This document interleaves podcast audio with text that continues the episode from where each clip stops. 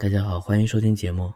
我们继续来读纳博科夫文学讲稿中点评卡夫卡《变形记》的部分，好绕嘴。上一部分我们正好讲到他开始从故事的开场来进行评述了，因为他会引用很多小说原文。而且译者在这里也专门的注明了一下，就是只要是引用的是我翻译的，这样可能没有什么版权问题吧。我接着他讲述这个小人物从梦中醒来的原文开始读起，呃，应该能够用声线来区别到底哪些是原文，哪些是纳博科夫的评价，哪些是我实在忍不住我会插两句话，我尽量不插。OK。我们的主角格里高尔一觉醒来，发现自己变成了一个大甲虫。这个是人类文学史上非常著名的一幕。我这是怎么了？他想着，绝不是梦。格里高尔转眼看了看窗户，他可以听见雨点正打着窗户外边的铁框上。倒霉的天气使他十分忧郁。再睡一会儿，忘掉这些荒唐的事吧。他想到，但是他睡不着了，因为他习惯于向右侧睡，而他现在的情况使他不能侧过身来。无论他使多大的劲儿把身子扭向右边，结果总是被迫回到仰面朝天的姿势。他至少这样试了一百回，同时闭上眼睛，以免看到他那些在摆动的腿，直到他的体侧感到了一种从所未有的隐痛，他才停止了这种努力。唉，戈尔特，他想到，我找的工作多累人啊，从早到晚的在外旅行。在路上遇到的烦恼比坐在办公室多得多。怕换不上火车的担心，粗劣而不规则的饮食，结识那些永远不会再见、永远不会成为亲密朋友的偶然之交，所有的这些都见他的鬼去吧。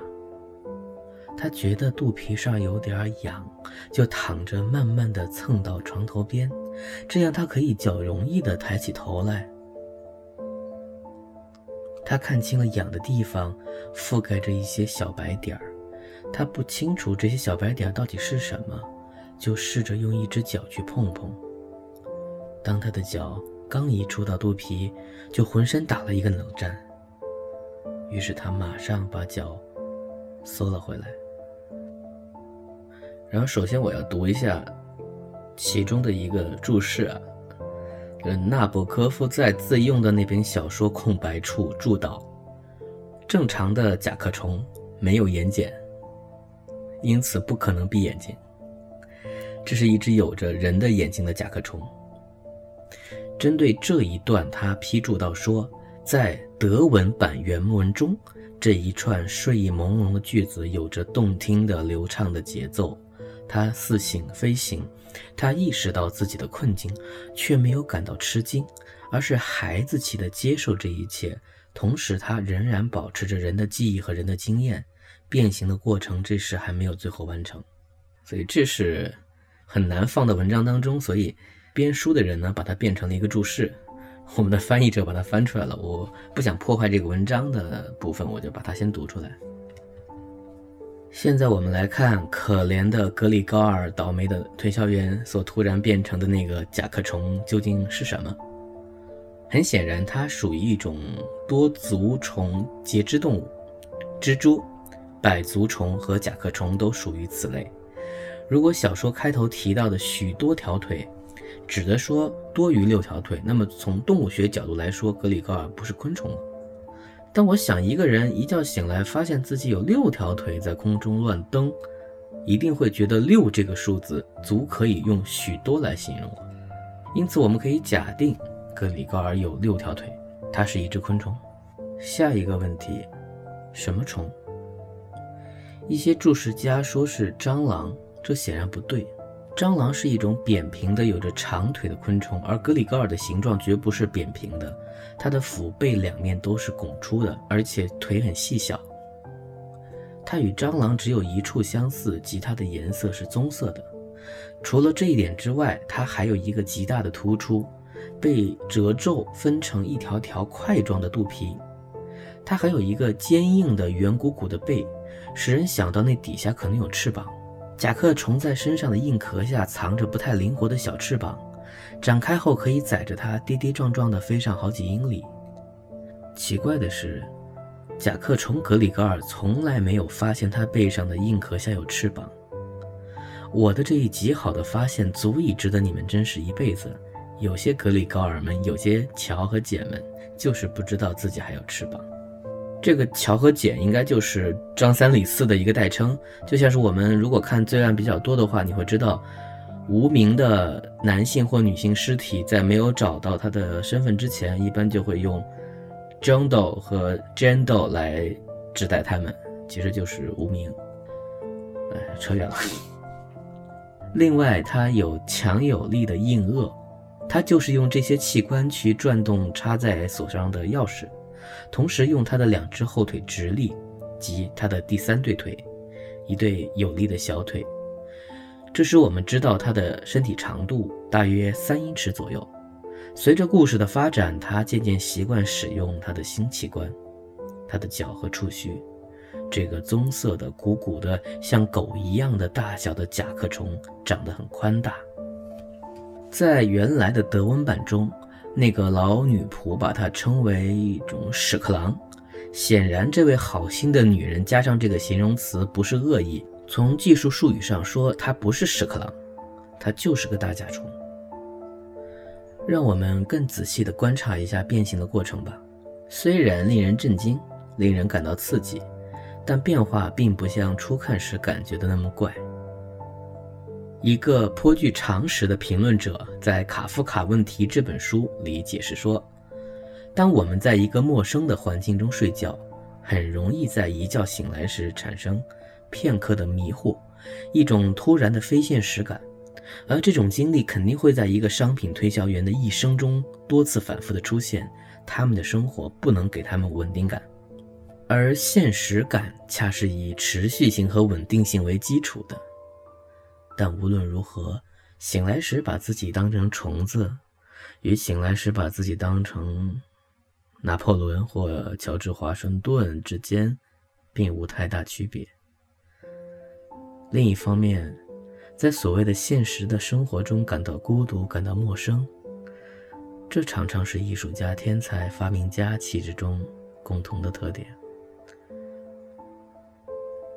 沙摩萨一家围着那只怪诞的虫子，无异于凡夫俗子围着一个天才。下面我将分析小说的结构。小说的第一部分可以分为七个场景或段落。第一场景，格里高尔醒来，他单独一个人。这时他已经变成了甲虫，但在他身上随着变化而得到的虫的本能中。仍然掺杂着人的知觉。故事在引进人属于人的感觉的时间因素后，第一场景也就结束了。他看着橱柜上的闹钟滴答滴答的走，天哪！他想，已经六点半了，指针还在默默的前移，半点钟都过了，快要到六点三刻了，闹钟还没有响吗？下一班火车是七点钟开，要赶上这趟的车，他得发疯似的快跑。可他的推销样品还没有装进包里，他自己也感觉不那么精力充沛。即使他赶上了这趟车，也免不了要同老板吵一顿，因为公司的情报员肯定会等五点的那趟火车，可能早就向老板汇报说他没有到。他考虑着是否向公司说明自己病了，但结论是保健大夫会证明他十分健康的。他这次会不会真的病了呢？除了昏昏然的睡意外，格里高尔感觉很好，而这种睡意在睡了这么长一觉之后是完全没有道理的。他甚至感觉到异常的饿。第二场景，家里其他三个成员敲他的门，并且分别从过道、起居室和他妹妹的房间对他讲话。格里高尔的家庭成员都是附在他身上的寄生虫，剥削他，从里向外注视他，就蛀虫的使用它那个词，少见词。甲壳虫身上的痒，从人的角度看，正是指这种情况。而那种在背叛、冷酷和肮脏的现实中寻求保护的迫切需求，是形成它的硬甲。及虫壳的因素。这层甲壳最初似乎很硬、很安全，但最终却发现，原来与它的不健康的人的机体及精神一样软弱无力。它的三个寄生虫，父亲、母亲、妹妹中，哪一个最残忍呢？开始似乎可以说是他的父亲，但他不是最坏的。最坏的是他的妹妹，格里高尔最爱他，而他却背叛了他。这个过程从故事中间部分加剧一场开始。第二场景中门的主题是这样开始的：在他的床头后边传来了小心的敲门声。格里高尔，一个声音说道，是他母亲的声音。已经六点三刻了，你不赶火车了吗？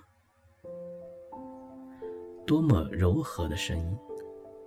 当格里高尔听到自己的回答时，吓了一大跳。没错，就是他自己的声音，但却是那么可怜巴巴，又尖又细，固执而微弱。对对，谢谢你，母亲，我这就起床。一定是因为他们之间隔了一个木门，他的声音的变化才没有引起外面人的注意。但是这一短短的交谈使家庭的其他成员知道了格里高尔还在屋里，这出乎于他们的预料。于是他的父亲在另一个边门上敲开了，虽然敲得不重，用的却是拳头。格里高尔，格里高尔，他叫着：“你怎么了？”过了一会儿，他又用更深沉的声音叫道：“格里高尔，格里高尔。”他的妹妹在另一个边门外用轻轻的悲哀的声音说：“格里高尔，你病了吗？你需要什么吗？”他立即回答了他们俩，并努力地发清每个字，在字与字之间停顿片刻，尽可能使自己的声音听起来显得正常。他的父亲便回去吃早餐了。他的妹妹仍然在柔声地说：“格里高尔，开门吧，开门吧。”开开吧。然而他根本不想开门，幸好他在长期旅行中养成了谨慎的习惯，晚间锁上所有的门，即便在家也是如此。第三场景，起床这一难关。是由仍然属于人的头脑设想而由甲壳虫的身体来行动的。这时，格里高尔仍然在用人体的观念思考自己的身体，但现在人的下半身已经是甲壳虫的后半部了，人的上半身是甲壳虫的前半部。对于格里高尔来说，人的四肢似乎相应于甲壳虫的六条腿。他现在还没有完全明白自身的状况，坚持着要用他的第三对腿站立起来。呃，是冤枉啊！他还以为自己可以用下半身从床上爬起来，这时他还没有看见自己的下半身，也还没有对他形成清楚的概念，只觉得他行动起来太困难而且太慢了。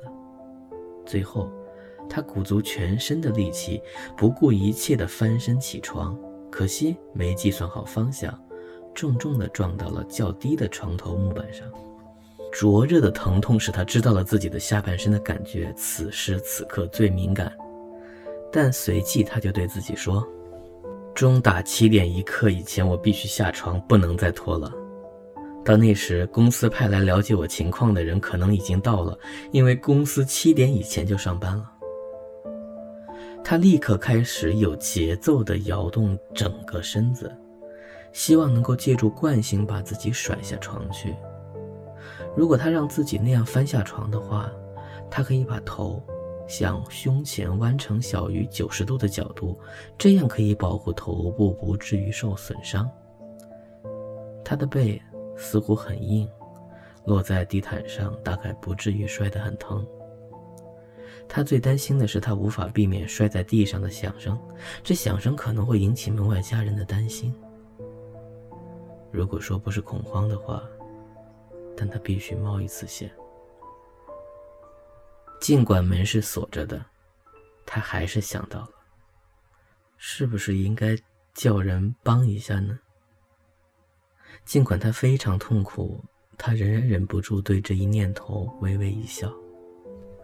第四场景，当家庭主题或者说门的主题又一次开始时，格里高尔还在挣扎。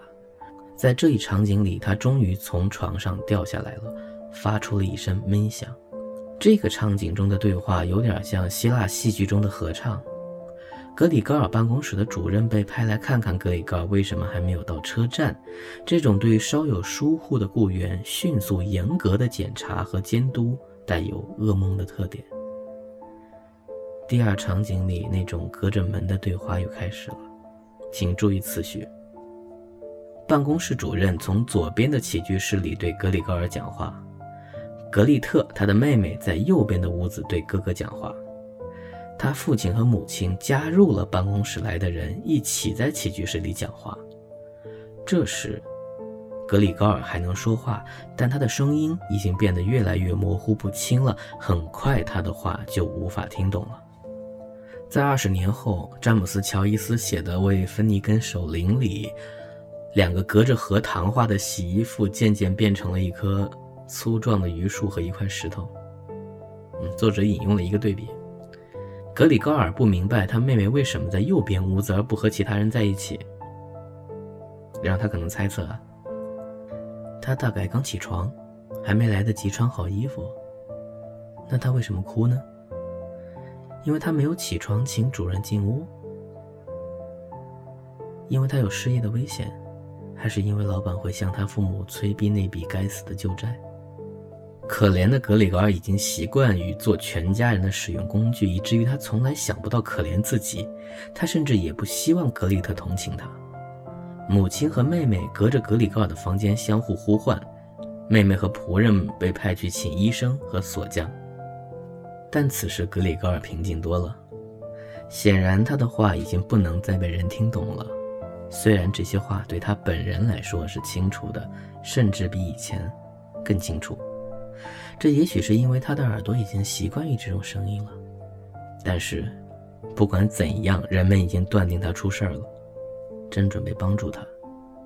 这些初步采取的积极措施给予他很大的安慰，他感觉自己又一次被拉进了人的圈子。希望医生和锁匠的帮助能带来好的、显著的效果。他并没有对医生和锁匠做清楚的区别。慢慢的，格里高尔把椅子推到门边，然后松开手扶住门。他的腿根下有点黏糊糊的东西，靠着门歇了会儿。待缓过劲来，他开始用嘴拧锁上的钥匙。不幸的是，他似乎根本没有牙齿。他用什么抓住钥匙呢？但另一方面，他的硬腭很有力，靠着硬腭的帮助，他成功的使钥匙转动了。但没有注意，他硬腭的某个地方被损坏了，一种棕色的液体从他嘴里流了出来，流在钥匙上，滴到地板上。由于他必须把门向自己这边拉开，所以当门大开时，他还未被发现。他不得不慢慢地绕过挡住自己那半扇门，还得小心翼翼地做，否则他就会仰面摔在门槛上。他还在艰难地挪动身体，还没来得及看任何东西，忽然他听到主人大叫一声：“啊！”这声音听起来像一阵风。然后他看见那个人，他离门最近，站在那儿，一只手捂着张开的嘴，慢慢的向后退着，好像被什么看不见的力量推着似的。他的母亲。尽管主人在家，头发还是没梳，乱糟糟的蓬着。先是双手合十，看向他的父亲，继而向着格里高尔走近两步，摔倒在他蓬开的裙子上，脸深深地埋在胸前。他的父亲砸着拳头，一脸凶样，好像想要把他一拳打回屋里去，但最终只是茫然地环顾了一下起居室，用手捂住脸，只哭得宽大的胸脯一上一下的起伏。第六场景，格里高尔极力想使主任冷静，使他自己不至于被开除。呃，格里高尔说，他很清楚的知道，现在只有他一个人还保持着镇静。我马上穿衣服，收拾好我的推销样品，就立刻出发。你能让我去吗？你看，先生，我不是不听话的人，我很愿意工作，虽然旅行很辛苦，可是我不能没有这份工作。而您去哪儿，先生？去办公室是吗？你能不能把我的情况真实的反映一下？一个人暂时有点不适是可能的，但只是短暂的。他马上就会记起自己以前的工作，等不适过去之后，还会决心以后更积极、更专心的工作的。但处于惊恐中的主任似乎已经魂不附体，正踉跄着向楼梯逃去。格里高尔开始向他走去，这一段很精彩。用的还是他的第三对腿，但是当他摸索着要找一个支撑时，轻轻地叫了一声，随即便倒下了。他的许多只脚都着地了。他刚一倒下，就感到了身上的一阵轻松，这种感觉是他今天早上以来第一次。他的许多脚都站在坚实的地板上，他高兴地注意到他们都很听他的指挥，他甚至能够带他去他想去的任何地方，这使他相信最终解脱他的苦恼的时刻就要到了。他的母亲跳了起来，在后退中碰翻了早餐桌上的咖啡壶，于是咖啡洒在了地毯上。母亲，母亲，格里高尔小声地叫道，抬头看着母亲。主任的事，此时暂时从他脑子里消失了。看着流淌的咖啡，他忍不住咂巴起嘴来。这时，他母亲又尖叫起来。这时，格里高尔又开始寻找主任。他跳了一下，尽可能的想撵上他。主任肯定看出他的意图，三步并作两步跳下楼梯，没影了。他还在叫着“呜呜”。这声音在整个楼道里回荡。第七场景，他父亲跺着脚，一手捂着棍子，一手挥着报纸，粗暴地把格里高尔赶回屋子。格里高尔要穿过半开着的门有点困难，站在父亲的驱赶之下，只能用力地向门里挤去，结果被门卡住了。在门口，他身子的一边抬了起来，形成了一个倾斜角度，身体侧面已经擦伤了。肮脏的粘液污染了白色的门，很快他就被紧紧地卡住了。要是不去管它，他一点也动弹不得。身子一边的脚不停地在空中滑动，另一边的脚艰难地刨着地板。这时，他父亲从背后猛力推了他一把，这一推确实是解救了他。他被抛到屋子里，一时血流不止。父亲用棍子勾住门把手，砰的一声把门关上了。终于，一切都安静下来了。这是第一部分。我尽可能想读的不那么慢，所以有时候会加快速度。但读的过程当中，有时又觉得就这么一个小小的部分，它甚至不是原文，只是作者在介绍这个剧情和一些细节。为什么会有一种惊心动魄感呢？然后这是第一部分，后面还有第二和第三和总结，我们下一期再念。感谢收听，本期到此结束，放首歌吧。